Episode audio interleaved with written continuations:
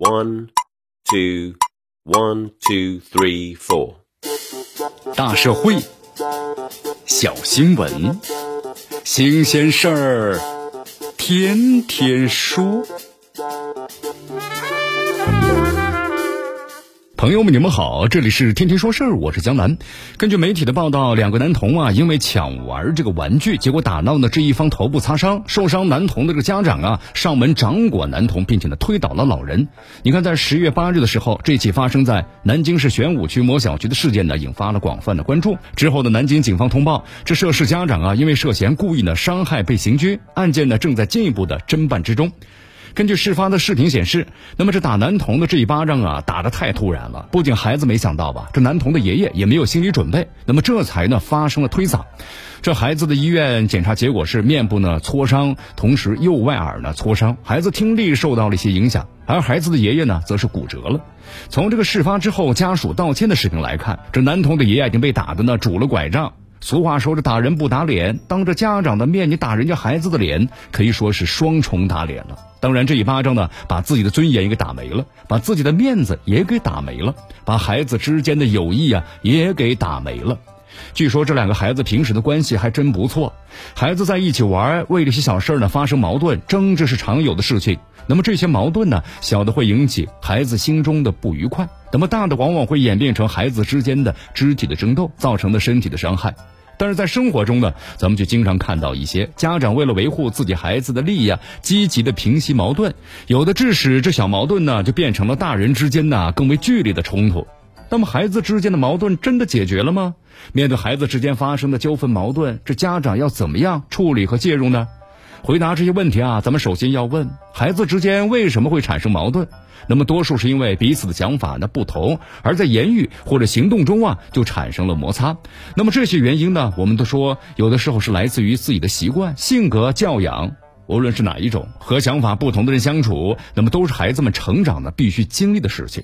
在经历矛盾、解决矛盾的过程中，孩子们会深刻的认识世界、了解规则，获得和人呐交往的能力。如果这家长在孩子之间发生这个争执时呢，横插一杠子或者拉偏手，不但是不利于解决问题，而且还会影响呢家长之间的关系。那么更为重要的是，不利于培养呢孩子健全的人格，使孩子变得呀非常的自私狭隘。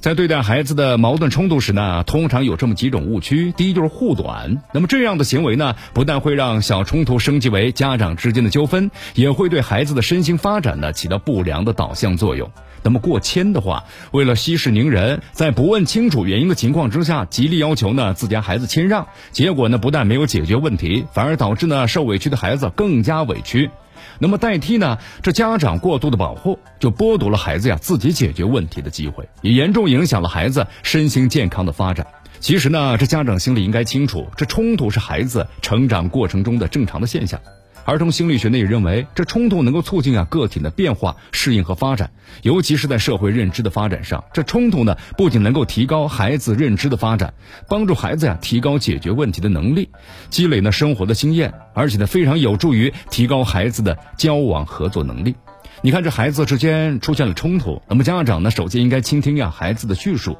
那么处于这矛盾中的孩子，此时一般呢也非常迫切的需要倾诉。倾诉不但能够帮助孩子平静自己的心情，也能够使孩子的倾诉啊需要得到释放。有的时候呢，在倾诉时，孩子会自己理清思路，明白道理。